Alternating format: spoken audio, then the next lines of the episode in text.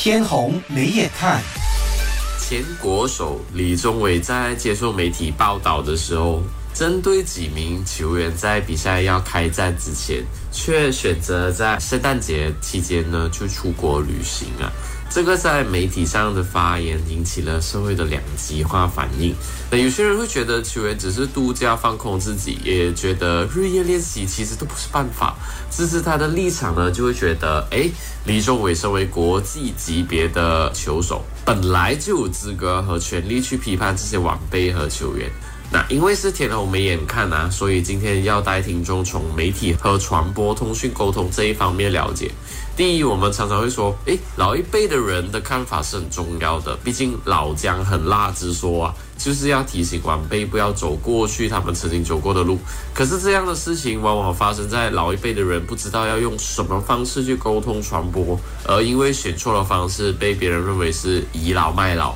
那李宗伟以过来人的身份去提醒晚辈们，我倒是觉得没有问题。但问题在于，以接受媒体访问的方式，让人难免觉得他在倚老卖老、公审这些晚辈选手。这里就值得我们讨论第二点：李宗伟是否选对了地方来提点晚辈们？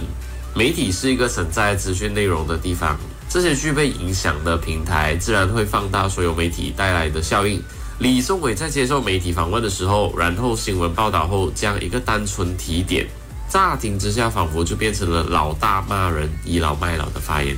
你可能在想，他只是在表达自己的看法，哪里有倚老卖老？那媒体的影响当然不只是一句话就成了，它是结合不同的因素和元素，才会把一个影响变得无限大。其中一个点就是李宗伟自己本身是一个意见领袖，诶，他说的话呢，呃，无论是他退役或者不退役啊。他仍然扛着一个具备影响力的角色，扮演举足轻重的角色，所以他说了什么，大家都会听。更因为这个说话有分量的人呢，在媒体公开这样喊话，恐怕身为晚辈们都难以接受。我们不知道这些出国度假的选手到底是因为什么原因而离开，或许他们真的是累了，只希望给自己一个喘息的空间，可是却因为一个元老在公开场合上讲话，导致大家只相信一个老姜辣。却不愿意聆听晚辈的解释。每个人都有发言权，每个人都可以发表自己的看法。更特别是这个媒体蓬勃的年代，每一种发言都会被放大，而且都会吸引不同立场的人去继续评论。这就是我为什么极力保护媒体，还有教育媒体的原因。诶，你不要以为你自己是一个小学生，你说的话是具有重量的。天虹没眼看。